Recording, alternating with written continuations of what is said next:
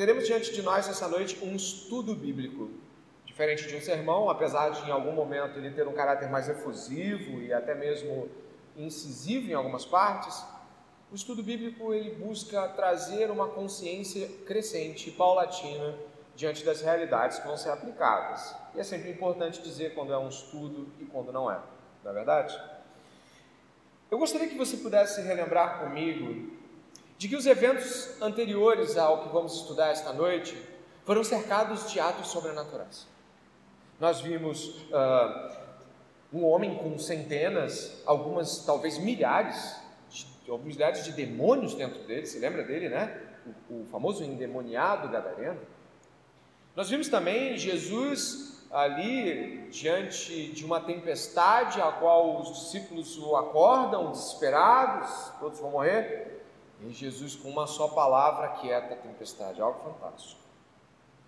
Nós também temos uma mulher que no meio de uma grande multidão toca a Jesus e ela é curada, sem que nem mesmo parecesse diante de nós uma atitude, uma, uma ação ativa de Jesus. É, é fantástico isso. Ela dizia: precisa menos eu tocar na orla da sua roupa. E temos a menina ressurreta, que foi tema da última parte do estudo anterior.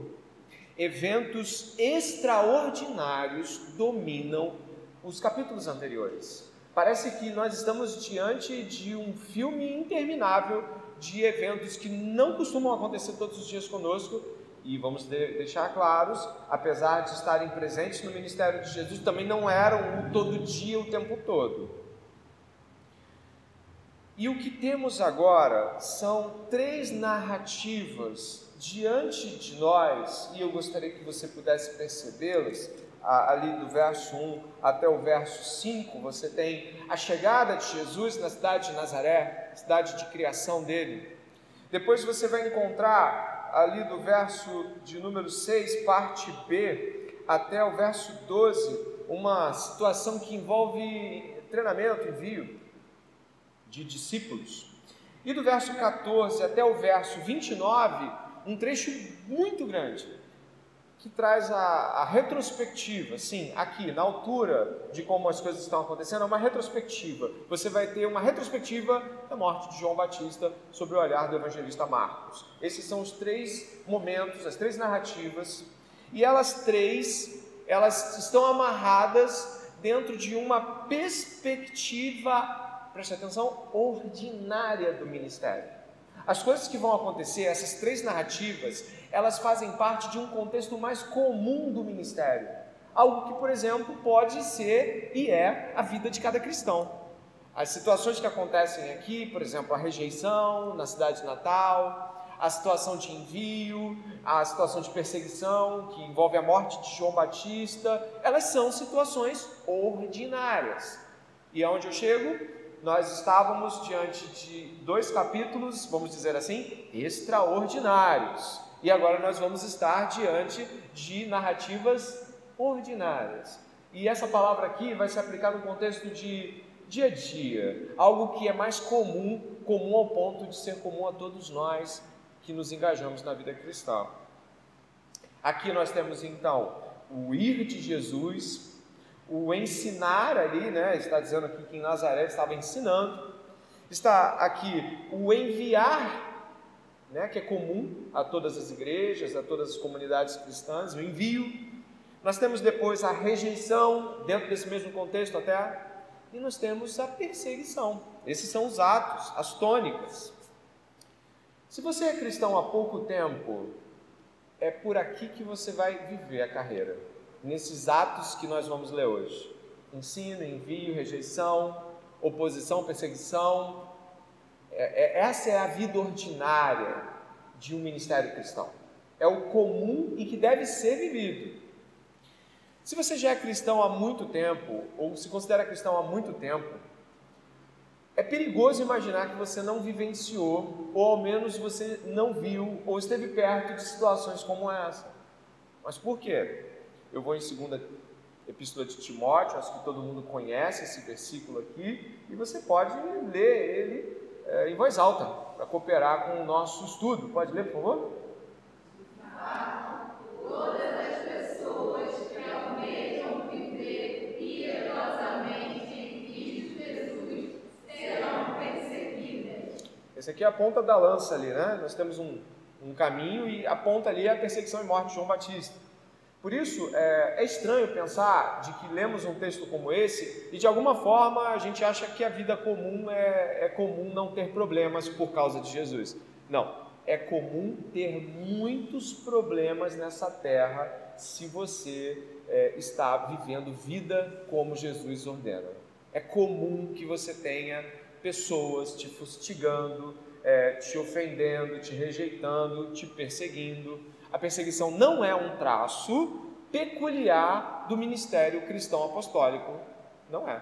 A perseguição é o comum da vida cristã. Ela pode não estar presente em um momento, mas ela é uma narrativa comum. Onde eu boto o primeiro ponto de interrogação ou de questionamento antes de entrarmos na estrutura do sermão que já já vai ser apresentada. É porque nós gostamos de pensar que a vida cristã é, a vida cristã é tal como, e aí a gente pensa num modelo. O modelo de vida cristã que a gente imagina é geralmente o modelo que a gente vai correr atrás, a gente almeja, a gente deseja, a gente vai atrás dele.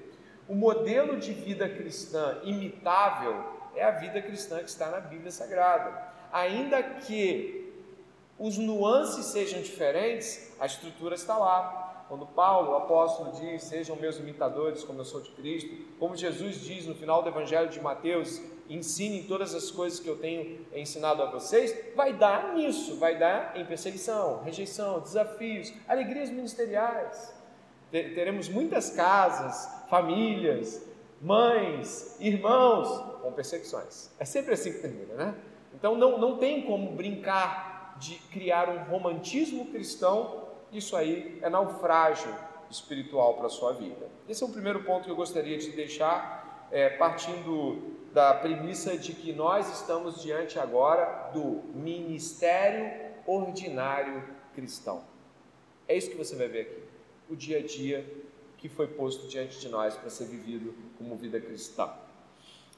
E é claro, a gente precisa ter aí uma, uma estrutura que nos ajude. E aí temos três pontos que vão ser com base naqueles versículos que eu acabei de trazer para vocês. Então, no primeiro momento, a sabedoria de Cristo é rejeitada, é a primeira parte do estudo, dentro das divisões que já foram é, supra, ou, anteriormente citadas. O treinamento dos discípulos é muito importante, orientações permanentes estão sendo dadas ali, para nós também. A morte de João aponta, eu acho que ficaria melhor apontando ali no gerúndio, né? Apontando para a morte de Cristo profetiza a morte de todos os cristãos. João Batista ele traz um, uma espécie de olha para frente o que vai acontecer com todo mundo quando vier realmente a se confrontar com os poderes do Estado, os poderes do inferno por detrás de outros poderes também. Dito isso, eu gostaria que você pudesse olhar Marcos capítulo 6. Nós vamos encontrar então Jesus saindo dos contextos anteriores para entrar de novo na sua cidade. Ele vai estar, né, como estava em Cafarnaum, agora ele está indo para Nazaré. É importante dizer que a cidade de Nazaré é tão inexpressiva que ela não consta em nenhum livro rabínico. Ela tem procedência, tá? Ela não está ela não é inventada, ela, ela, ela prefigura ah, assuntos romanos, Nazaré fazia parte do contexto de domínio romano da Judéia, ela existiu, ponto, não é isso. O que eu quero dizer é que, para todo mundo daquela época, não existia Nazaré.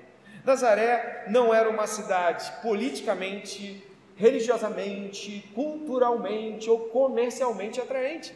Ela não tinha Nada, não é isso que Natanael fala? Pode vir alguma coisa boa de, de, de Nazaré? Não pode, não tem como, né? não tem nada lá para vir de bom. E é para lá que Jesus volta, para a cidade de criação de Jesus. Ele nasceu em Belém. E ao eu chegar lá, tem uma frase que eu gostaria de destacar para que vocês entendessem o primeiro aspecto desse sermão, ou desse, desse estudo, desculpe, que é Marcos 6,3. Se você olhar Marcos 6, 3, você vai ver o primeiro aspecto a ser ressaltado. Dê uma olhada em Marcos 6, 3. Você achou aí? Diz assim a parte B, ó. E escandalizavam-se por causa dele. Você leu isso aí também?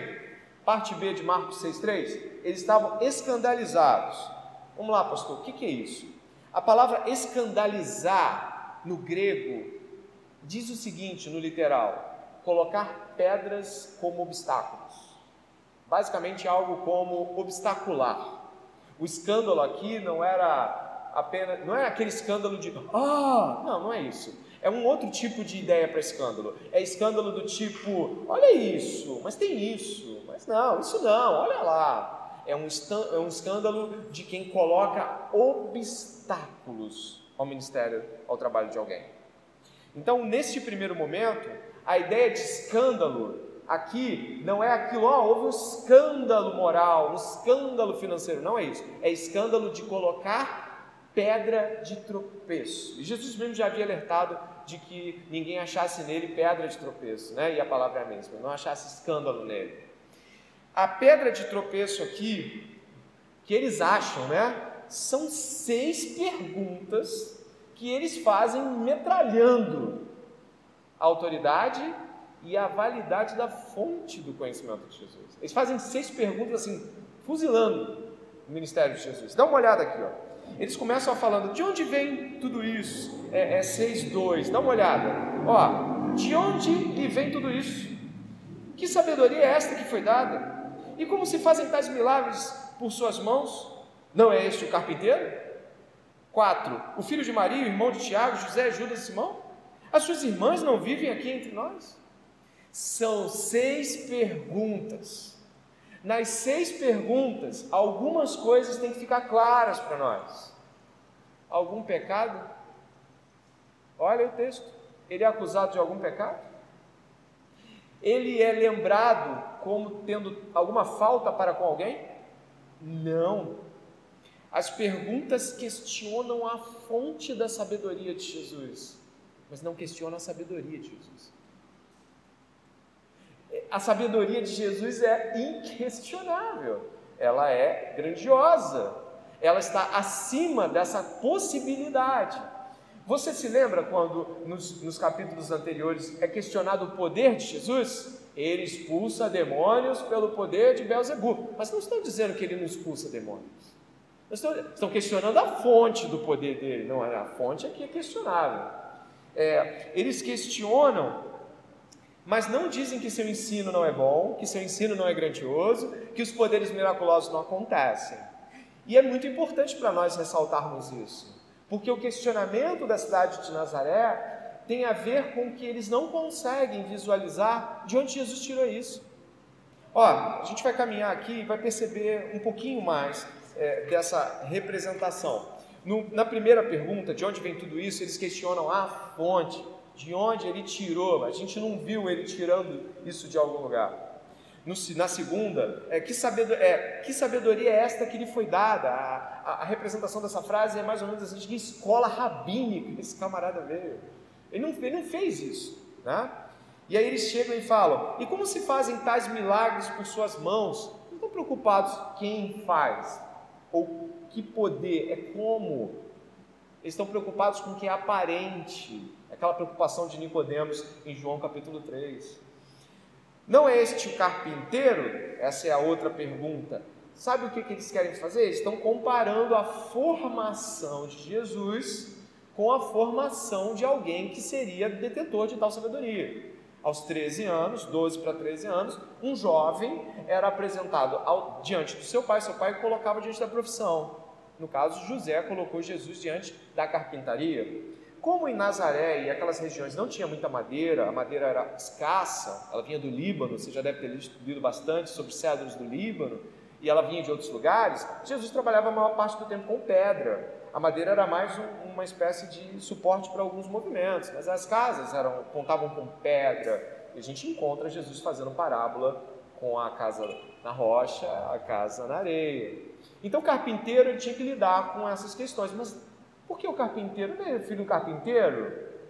Em Mateus não é ele, a, a, representação em Mateus é um pouquinho diferente, chama ele de tecnon carpinteiro, que é mais ou menos assim, criança carpinteira, ou seja, desde criança ele foi oficialmente carpinteiro. De onde veio o conhecimento de Jesus? Eles não sabem, eles não, Eles viram ele crescer, mas eles não viram de onde veio aquilo. E o questionamento deles é muito válido para nós hoje em dia, por alguns motivos. E eu aplico aqui já algo que possa ser de, de vida para vocês e para mim. Quando nós mudamos, a, a salvação nos aplica um conceito muito claro, que não é abstrato para quem vive ele, né? O novo nascimento. O novo nascimento gera em nós um desejo, uma sede por compreender Deus, o ser de Deus, a doutrina de Deus. E muitas vezes o que acontece em nós, essa sede, essa mudança é tão grande, que aqueles que estão do lado de fora até duvidam da validade de tal mudança. Inclusive questionam se nós não estamos querendo nada com isso. A mudança é de sobremodo tão maior que às vezes os que estão de fora até dizem: ah, você está mais calmo, uma vez eu vi uma situação como essa, a qual eu testemunhei uma mãe falando de um filho que havia mudado. Ela falou assim: ele está mais calmo, mas eu acho que isso é temporário e ele está querendo alguma coisa com isso. Não pode ser mudança. Então, quando Jesus se apresenta aqui como a sabedoria, sem apresentar a fonte esperada humana, eles questionam. E tem mais um pouco. Eles têm a plena certeza de que aquilo estava acontecendo diante dos olhos deles, mas eles rejeitam e eu gostaria de colocar o segundo ponto importante na palavra escandalizam, C, do 6.3. Essa palavra, ela tem, além do, da literalidade de por pedras de tropeço, ou seja, por coisas entre a ação e a pessoa, ela também tem uma conotação de ofensa. Aquilo que eles estavam vendo em Jesus os ofendia. Basicamente, era um ultraje. Estou sendo claro? O que é um ultraje? O que é algo ultrajante? É algo desconcertante, é algo ofensivo. Então, além de ser escandaloso do ponto de vista de não pode ser isso, era também algo que os ofendia. Basicamente, aquele papo de você já viu isso, né? De repente você já viu isso num crente mais velho, ou então num falso crente mais velho. Esse moleque está falando aí. Eu estou há 20 anos nisso, eu estou há 30 anos. Já li a Bíblia de capa a capa muitas vezes. Aí vem um, um jovenzinho de 20, 20 e poucos anos, vai dizer o que é a fé cristã? Já viu gente ofendida pela sabedoria alheia? Você já deve ter visto. Já viu como um pastor que ou não se renovou, ou não buscou conhecimento, e aí ele está diante de uma ovelha, a ovelha vai dizer assim para ele: Olha, pastor, eu estou há muito tempo querendo conversar com o senhor, mas o senhor abandonou o evangelho, pastor. Não sei o que aconteceu no meio do caminho. O senhor deixou essa mensagem de lado. Se sente ultrajado. Aquele velho homem que certamente perdeu também o seu, a sua sabedoria ao longo de uma jornada onde ou não houve manutenção, houve endurecimento de coração, seja lá o que for. É um ultraje a sabedoria de Jesus. A, a sabedoria de Jesus ofende as especulações humanas. Quando a sabedoria de Jesus chega, ela traz incômodo. A luz veio ao mundo. Mas os homens amaram mais as trevas do que a luz. Quando eles rejeitam a sabedoria de Jesus, muitos pecados são revelados ali. Mas eu, eu, eu ainda me permito ficar um pouquinho mais e pedir que você marque, que nem eu vou fazer, ó, marcos aqui, para a gente poder entender um pouco esse aspecto lá em Eclesiastes. Você pode fazer esse. Lá em Provérbios, perdão. Você pode fazer esse movimento comigo. Vamos lá?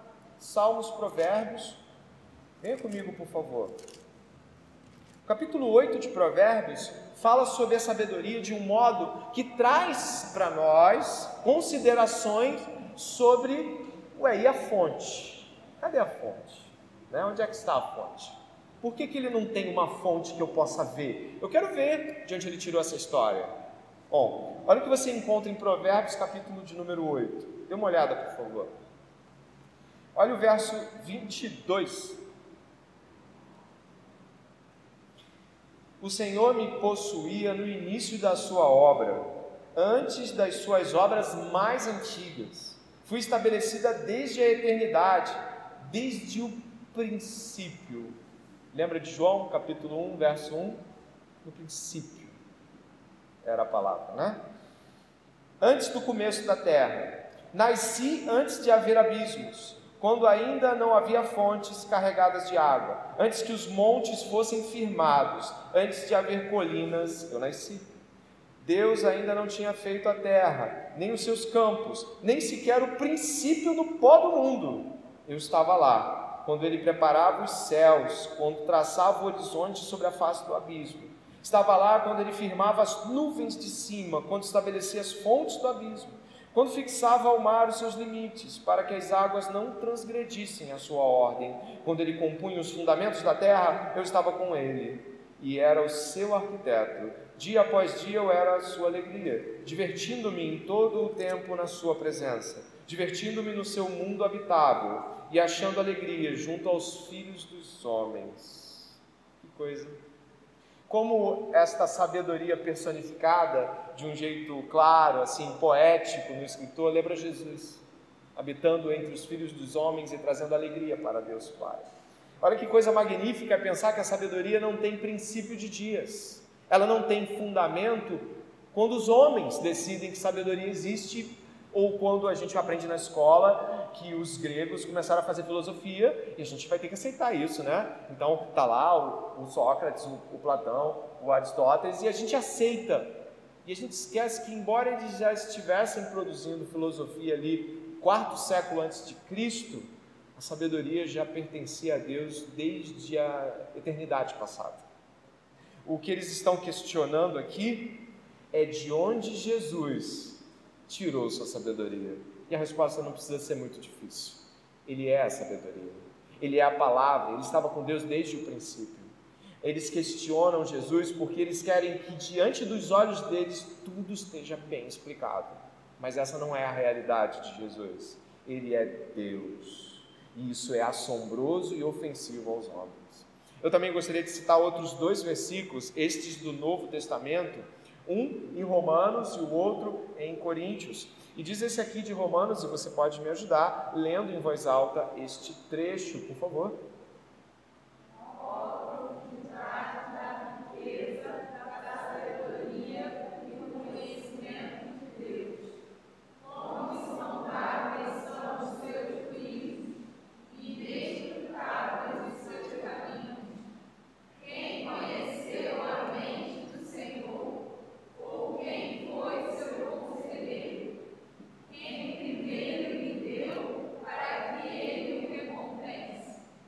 Sigo, aí eu posso fazer essa leitura de Coríntios para você, que diz assim: porque os judeus pedem sinal, os gregos buscam sabedoria.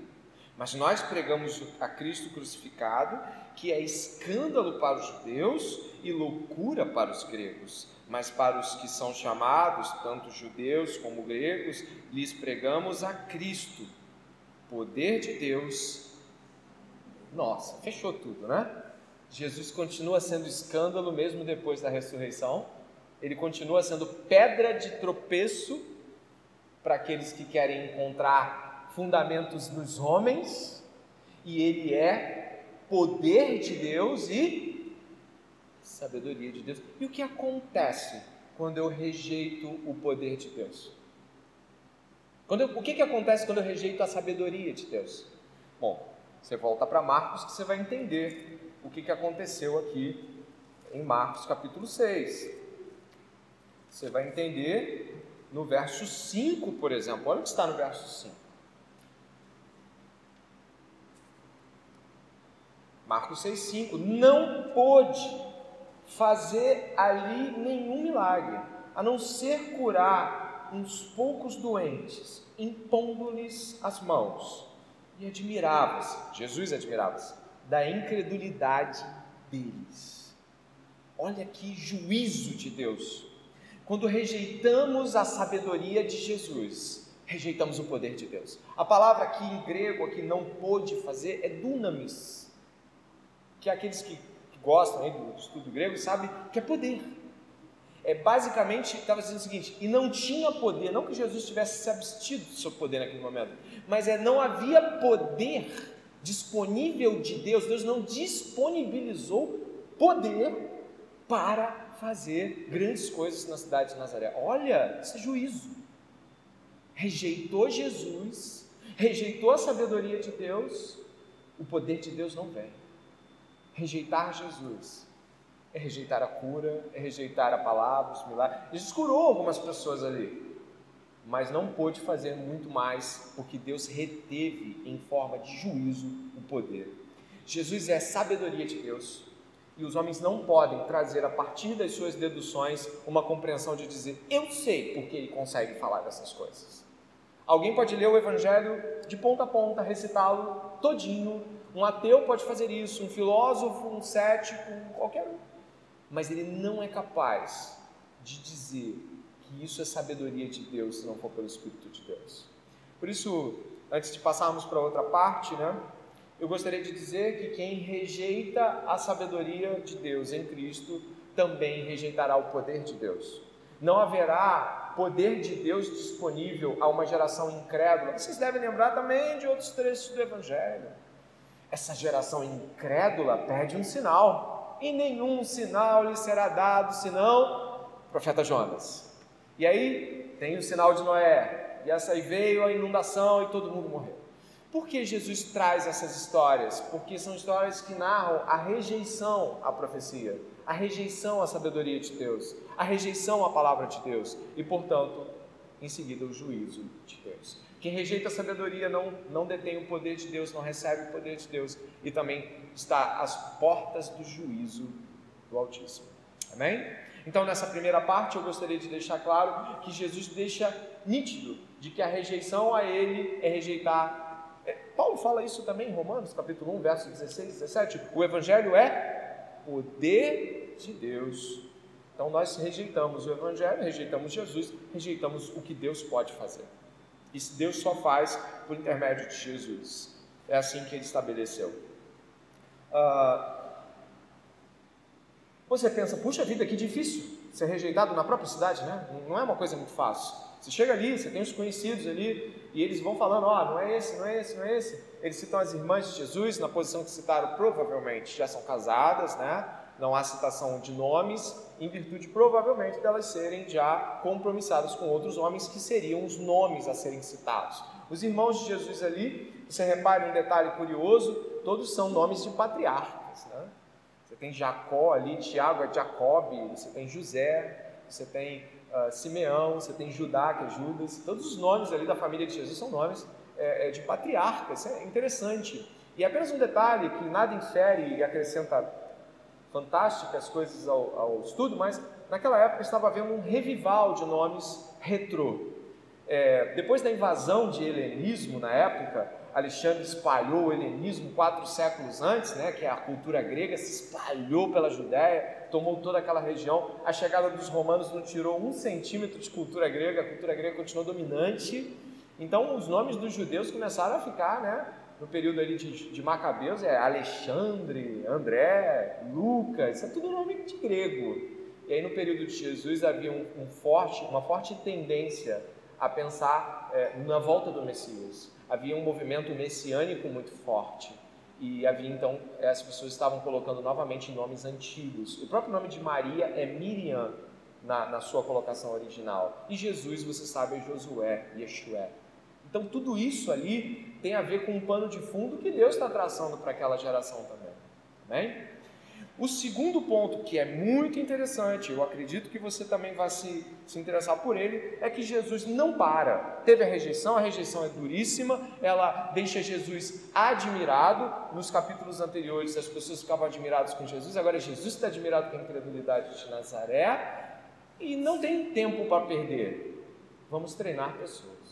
E é aqui que eu gostaria que você pudesse perceber, porque nós temos o verso 6b iniciando assim: Jesus percorria as aldeias vizinhas ensinando. A principal ênfase do ministério de Jesus e de qualquer cristão: ensinar.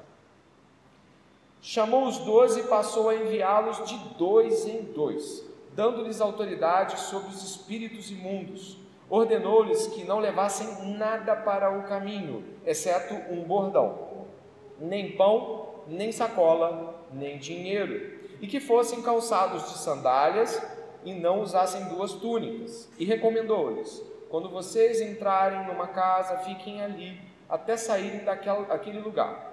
Se em algum lugar não quiserem recebê-los nem ouvi-los, ao saírem dali, sacudam o pó dos pés em testemunho contra eles. Então, saindo eles, pregavam ao povo que se arrependesse. expulsavam muitos demônios e curavam numerosos enfermos, ungindo-os com óleo. Vamos aos detalhes aí desse trecho. A divisão de dois em dois ela é clássica no judaísmo. Tem a ver com testemunhas, dois ou três testemunhas, está em Deuteronômio, Levítico. Você tem que estabelecer testemunhas para as coisas que você está falando, isso é importante. É, a, a, o companheirismo também, quando você encontra nas escrituras, quando diz que é melhor que sejam dois, porque caso um caia, o outro levanta. Você está confirmando a escritura. Eu não vou parar nisso, mas isso confirma a escritura. Dois em dois não é por acaso. Mas Jesus está aqui nos surpreendendo. E eu vou te dizer por quê. Os doze não eram fáceis. Você já só falar isso você já lembra de algumas coisas. Jesus está investindo pesado num treinamento de pessoas que são muito difíceis, não são pessoas fáceis. Se você caminhar comigo, e eu faço de novo a menção da marcação, agora você não vai muito longe, você vai em Marcos mesmo, você vai ver alguns movimentos que os discípulos fazem que não são honrosos em relação a Jesus. Olha só no capítulo 1. É, capítulo 1, 36, tá bom? Dê uma olhada no capítulo 1, 36. Uh, 35. Tendo-se levantado de madrugada, quando ainda estava escuro, Jesus saiu e foi para um lugar deserto, e ali orava. Simão e os que estavam com ele procuravam Jesus por toda parte. Quando o encontraram, lhe disseram: Todos estão à sua procura. A gente está estudando grego no seminário e dependendo de como a voz está colocada na declinação, você sabe se aquilo é uma frase ou outra. Aqui, Grant Osborne e também James Edwards dizem que a posição da frase inclina para um puxão de orelha. Pô, tá todo mundo te procurando. Onde é que você está? Você vai fazer o quê? Olha que coisa interessante. Eles estão meio que dizendo para Jesus como as coisas deveriam ser no capítulo 4, verso 38. Dê uma olhada. Capítulo 4, verso 38.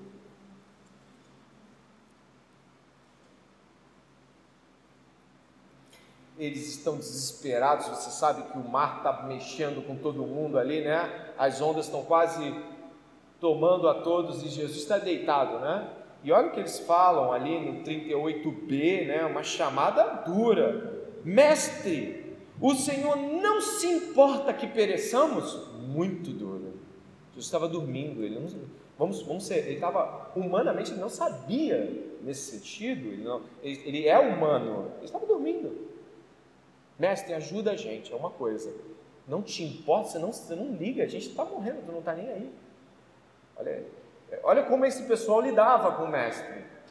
Tem mais aqui. Dá uma olhada no capítulo 5.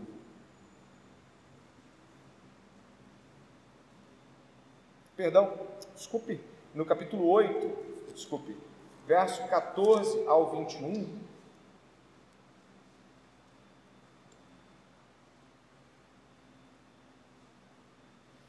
Isso aqui é depois da situação do envio, tá?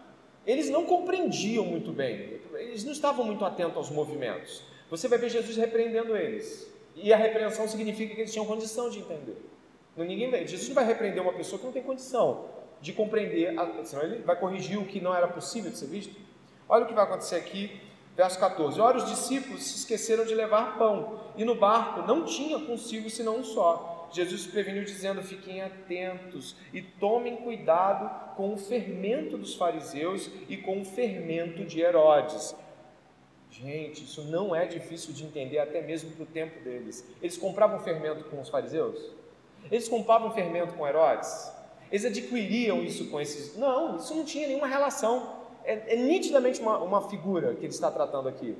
E olha só, eles começaram a discutir entre si, dizendo: ele diz isso porque não temos pão. É tipo, está nos criticando. Não, eles não entendiam o ministério de Jesus, mesmo estando diante deles. Jesus percebeu isso e perguntou: Por que vocês estão discutindo sobre o fato de não terem pão? Vocês ainda não percebem nem compreendem? Olha agora essa chamada, perceba, por favor, olha agora. Tem o coração, olha só, aqui está afirmando Jesus que tinha um coração endurecido à compreensão. Não eram pessoas maleáveis, abertas, como nós pensamos no ministério apostólico. Está todo mundo ali de prontidão, Jesus falou, eu estou anotando. Não é isso. Essas faltas de percepção nos deixam claro esses movimentos. Ainda no capítulo 8, dá uma olhada ali no 27, por favor.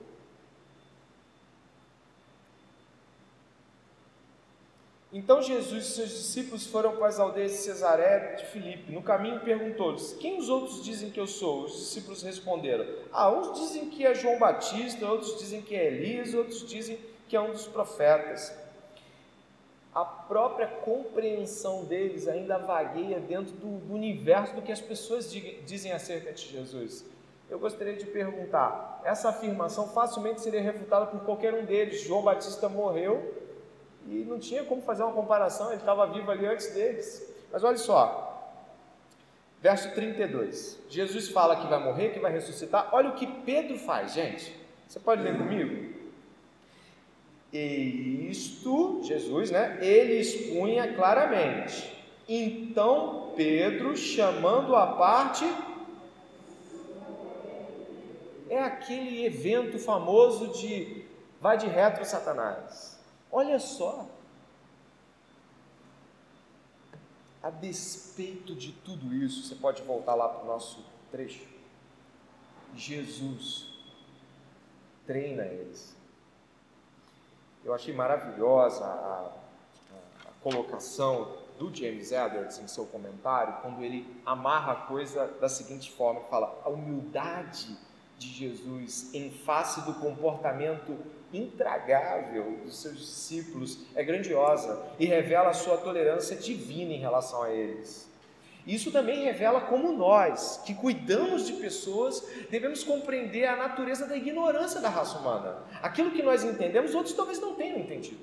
Então Jesus aqui está nos dando um, uma aula de tolerância, né? Ele está lidando com gente que o repreende, repreende Jesus. Você não tem um pecado para acusar, você não tem um erro de estratégia. Por que ele está repreendendo Jesus? Porque Jesus fala a verdade. Porque Jesus é a verdade.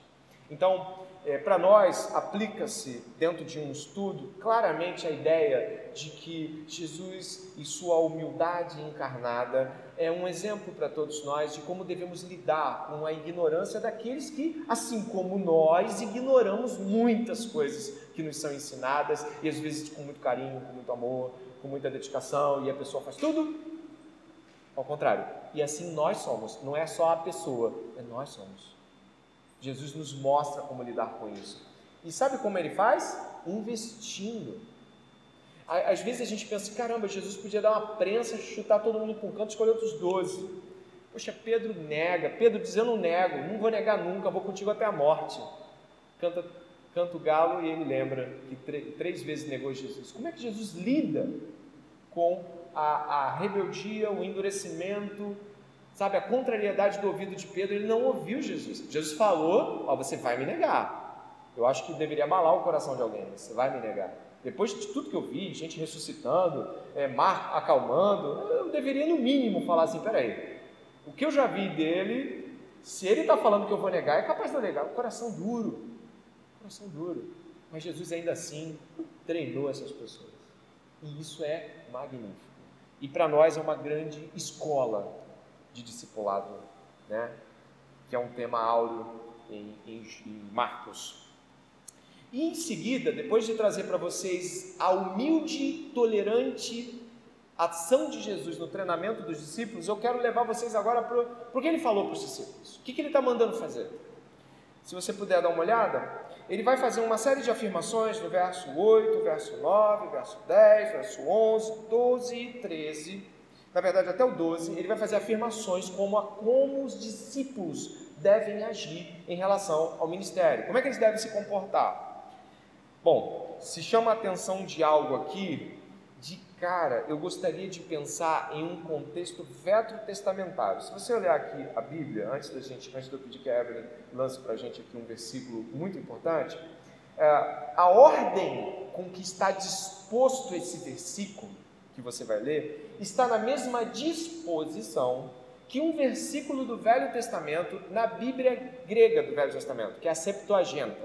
Vocês já ouviram falar dela? A Bíblia Septuaginta é uma Bíblia que foi traduzida do hebraico para o grego e que fazia parte de todo aquele contexto, e o próprio Jesus lia essa Bíblia e muita gente também lia. Então, o verso de número 7, dê uma olhada.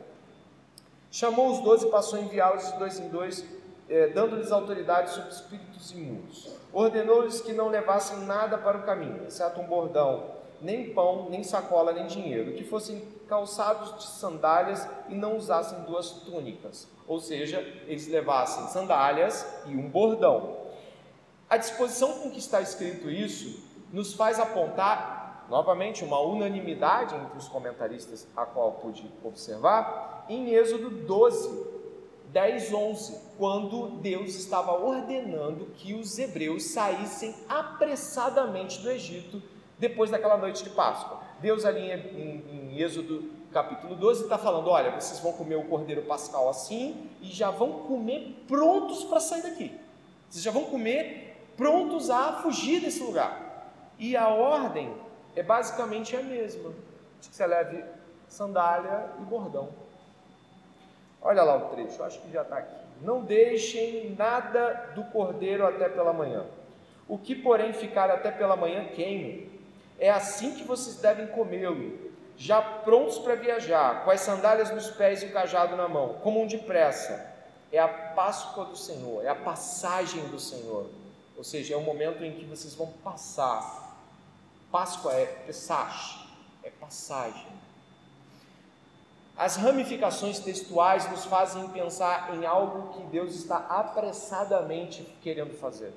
Jesus, ao mesmo tempo que é rejeitado, já empurra essas pessoas para o ministério e vão, vão, vão, vão, apressadamente vão. E além dessa relação veterotestamentária com teologia bíblica, você também encontra recomendações diretivas, como por exemplo a do verso 10, onde diz assim: ó, quando vocês entrarem numa casa, fiquem ali até saírem daquele lugar.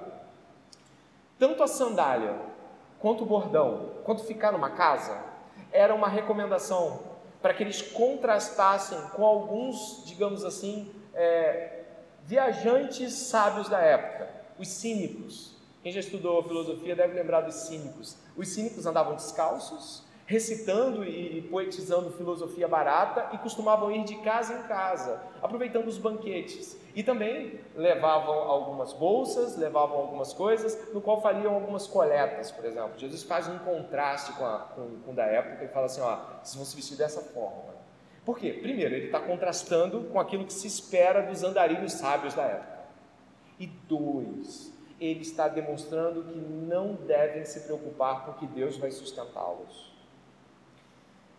não levar bolsa, não levar mantimento, não levar dinheiro, não levar duas capas. Isso aí era basicamente o que, que eu faço? O que, que eu faço? E permanecer na mesma casa é para que você não trocasse de casa mediante um convite maior. Porque quando você estava numa cidade pregando, expulsando, ele deu poder para eles expulsar demônios. Obviamente, pessoas abastadas chamariam: vem aqui e se sente, porque era comum de que pessoas muito fantásticas pudessem ser convidadas para outros banquetes em outras casas. Então, eles não deveriam sair da casa que entraram. Chegou, recebeu, fica por aí. Para não parecer que vocês estão interessados no que os outros podem proporcionar.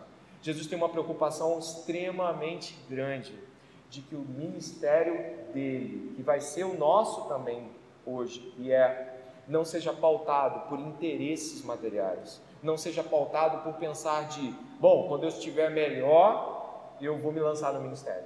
Sabe? Quando as coisas estiverem no lugar, eu já vou ter uma rendazinha, uma casazinha, um carro e tal, eu vou para o ministério. Jesus está deixando essas pessoas aparentemente ao léu.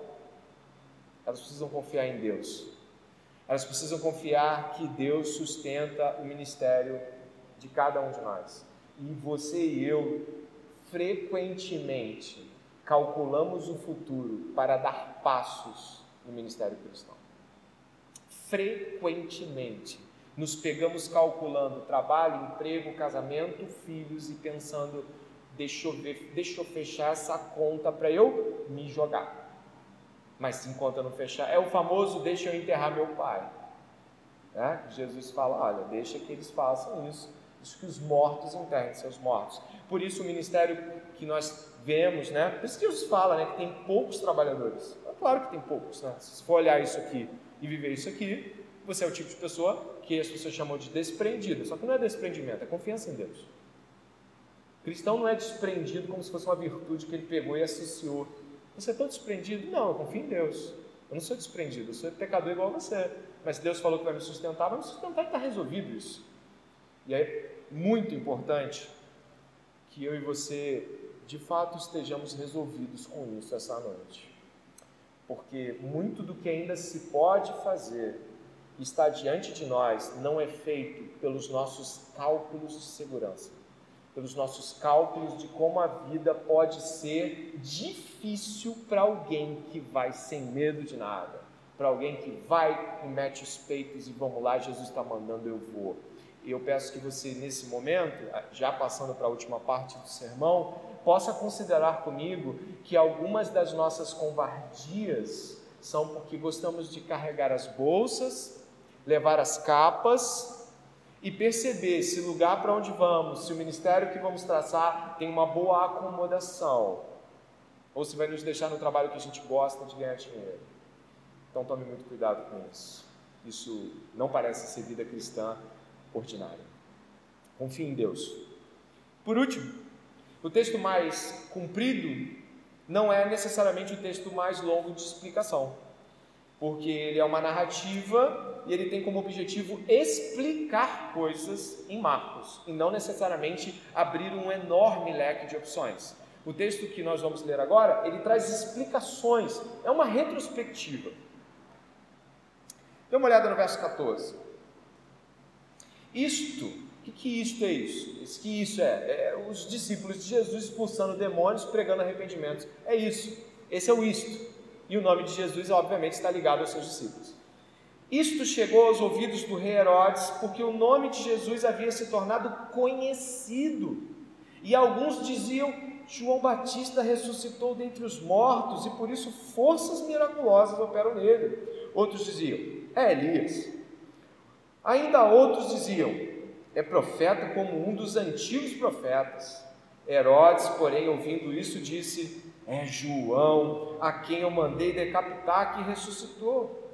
Porque o próprio Herodes havia mandado prender João e amarrá-lo na prisão, por causa de Herodias, mulher de seu irmão Filipe, com o qual Herodes havia casado. Pois João lhe dizia: Você não tem o direito de viver com a mulher do seu irmão. Herodias odiava João Batista e queria matá-lo, mas não conseguia fazer isso, porque Herodes temia João, sabendo que era homem justo e santo, e o mantinha em segurança, e quando o ouvia ficava perplexo, embora gostasse de escutá-lo. Chegando uma ocasião favorável em que Herodes, no dia do seu aniversário, deu um banquete às autoridades, os oficiais militares e as pessoas importantes da Galiléia, a filha de Herodias entrou no salão e dançando agradou Herodes e seus convidados. Então o rei disse à jovem: Peça o que quiser, eu lhe darei. E fez desse juramento: O que você me pedir, eu lhe darei, mesmo que seja metade do, do meu reino. Ela saiu e foi perguntar à mãe: O que pedirei? A mãe respondeu: cabeça de João Batista. No mesmo instante, voltando apressadamente para junto do rei, disse: Quero que, com, sem demora, o Senhor me dê num prato a cabeça de João Batista. O rei ficou muito triste, mas por causa do juramento e dos que estavam com ele à mesa, não quis negar o pedido da jovem. E enviando logo o executor, mandou que lhe trouxessem a cabeça de João. Ele foi e decapitou na prisão. E trazendo a cabeça num prato, entregou à jovem e esta, por sua vez, entregou à sua mãe. Os discípulos de João, logo que souberam disto, vieram levar o corpo dele e colocaram num túmulo. A narrativa dramática é uma das maiores descrições do livro de Marcos. Junto com o demoniado gadareno, ela é uma descrição longa, detalhada, e ela objetiva nos explicar o que, que aconteceu com aquele João Batista lá do capítulo 1. Faz sentido. Como é que ele morreu? Ele some, ele desaparece. João Batista é relatado em todos os quatro evangelhos. E aqui nessa narrativa, algumas coisas devem nos saltar aos olhos. Primeiro, a pregação de Jesus, o ministério dele e o espalhar dos discípulos, repare que é a partir desse espalhamento dos discípulos que a coisa começa a ficar mais ainda evidente. E Herodes meio que fica tentando entender esse movimento e, obviamente, preocupado. Algumas preocupações aqui nos fazem é, sentido. Repare a figura de João Batista ali no verso é, 14, é, está literalmente relacionada, ou pelo menos bem próxima da figura de Elias. Nós sabemos que Elias, ele é o profeta, né, para os judeus, até hoje, alguns judeus ortodoxos colocam um prato sobressalente à mesa, porque eles acreditam que Elias virá. Elias foi levado em uma carruagem de fogo, mas Elias virá, então eles esperam por Elias. Isso aí é uma profecia que está no final de Malaquias, no finzinho do livro de Malaquias, de que diz que Elias prepararia o caminho, ele viria. E Jesus disse que Elias é, era João Batista em termos é, espirituais, ou relacionando o ministério, né? era João Batista. E Jesus aqui é relacionado a Elias. Então nós temos uma relação entre as coisas. O incômodo que João Batista causava em Herodias, exposta como adúltera. É, você sabe muito bem que uma adúltera poderia até ser apedrejada. E vamos supor que ela não fosse apedrejada como aquela mulher adúltera de João 8. Mas ela podia tomar uma pedrada numa carruagem na rua. Ah, por quê? Aquilo era uma infâmia. A esposa do rei dos judeus, que é Herodes, que obviamente não era de linhagem davídica, mas ele era o rei dos judeus. Então você imagina que é um escândalo real, tá bom? Um, é um absurdo real ela estava incomodada com as afirmações de João Batista. João Batista foi preso. Aqui tem vários paralelos que você pode fazer menção e lembrar. Você pode lembrar, por exemplo, de Elias, Jezabel e Acabe. Nossa, como é, como essas figuras se parecem. Mas eu gostaria de atentar-me aqui mais precisamente para a figura de Herodes. A figura de Herodes se relaciona muitíssimo com a figura de Acabe, que era frouxo. Acabe tinha medo de Elias. Mandava chamar, era um meio de é profeta, mas eu mato, mas eu tenho medo. Mas Herodes não tinha coragem de fazer isso, se escandalizava, mas o escutava. Isso nos lembra mais também Pilatos, que apesar de toda aquela situação de e Pilatos tentava agora livrar Jesus. Isso é lido nos evangelhos, mas você pode perceber que ele não livra Jesus. Quando o povo começa a clamar, só temos um rei, o rei é César, ele cede. Me chama a atenção o verso 26, onde diz: O rei ficou muito triste, mas por causa do juramento e dos que estavam com ele à mesa, não quis negar o pedido do jovem. Acabe suscetível aos desmandos de Jezabel, Herodes de Herodias e Pilatos do povo. Jesus está sempre colocando-nos, o seu ministério sempre nos coloca em uma posição onde nós devemos escolher entre o que o povo, entre o que o Estado, entre o que as pessoas, a opinião pública quer e o que Deus requer. Isso vai ser notório na vida de todo mundo. Chegou um momento, por exemplo, lá na jornada cristã, eu já estou terminando, cinco, menos cinco minutos, dez minutinhos, talvez no máximo a gente termina. É, teve uma, uma, uma, uma jornada cristã ali entre o século II e o século III, que morreu muito, muito cristão. Muitos irmãos nossos foram mortos. A ponto da coisa estar tá tão nesse nível, tem até uma frase de Tertuliano que eu faço questão de mencionar aqui, você já deve ter ouvido falar dessa frase, né? é uma frase famosíssima né, de um dos pais da igreja que diz assim: O sangue dos mártires é a semente dos cristãos, a semente da igreja. A igreja floresce com base na morte dos outros que creem vão até o fim com isso. Daqui eu aponto para levar para algumas considerações. A primeira é de que ministério de Elias, ministério de Jeremias, Jesus também é comparado a Jeremias, ministério de João Batista, ministério de Jesus, ministério dos apóstolos, está em continuidade em termos de testemunho com todos nós. Embora não vamos fazer o que eles fizeram, exatamente escrever Bíblia, é, ver, testemunhar coisas talvez que sejam extraordinárias desse estilo, nós somos chamados ao testemunho até a morte. Nós somos chamados a testemunhar a nossa fé até a morte, até um momento onde a pessoa diz: então não tem jeito, você vai morrer. Então não tem jeito, você vai ser mandado embora desse emprego. Então não tem jeito, você não pode ser aceito em nossa família, já que tudo que a gente faz você não quer participar. E aí você está explicando: não é isso, eu amo vocês. Vocês fazem tudo de propósito no domingo, vocês fazem tudo para ofender as pessoas que vão até a minha casa. Não estou fazendo contra mas existe um momento onde a coisa racha e não tem mais como voltar. É aquele momento onde você percebe que a família que você tanto amava e esperava que ela te entendesse, ela te odeia agora. Eu não estou aplicando isso em todos os conceitos de família aqui, até porque tem famílias e famílias, mas Jesus disse que havia no seio da família uma cisão por causa do Evangelho. O Estado experimenta levar a fé cristã, que a gente não tem tanta gente assim lá no governo, ou nem, talvez nem tenha voz pública de teologia a esse ponto. Experimenta levar a coisa até o limite disso aqui. Não vai ser legal como os cristãos são legais. Hoje eu comecei a fazer um estudo com a minha filha mais velha das bem-aventuranças. E John Stott, que é o autor do livro, com pergunta e resposta, uh, um livro da editora cristã, um livro bem legal para você comprar. O John Stott fala uma coisa assim fascinante. Ele fala assim: olha, a maior ofensa que um cristão pode receber é quando alguém olha para a vida dele e diz: você é igual a todos os outros. E ele não está dizendo outros cristãos, está falando todo mundo. É a maior ofensa. Sua vida de nada destoa de todo mundo que eu trabalho, todo mundo que eu estudo, todo mundo da minha família. E realmente, se tem uma ofensa que pode ser terrível, mas que nós às vezes celebramos. As últimas décadas foram décadas, e aí mais uma vez eu evoco mais um nome, Jonathan Lima, que fala sobre disciplina na igreja. Estou lendo um livro muito bom dele e ele fala assim: olha, nós nas últimas décadas buscamos fazer uma aproximação da igreja com o mundo, tentando criar um diálogo. Só que a Bíblia fala o tempo todo de santidade e separação. A Bíblia fala de que o que ressalta o cristianismo não é o quanto ele se parece com o mundo, mas o quanto ele se diferencia. Nós estamos aqui hoje diante da morte de João Batista. Muito se fala de Estevão e deve se falar de Estevão sempre. O primeiro mártir da igreja.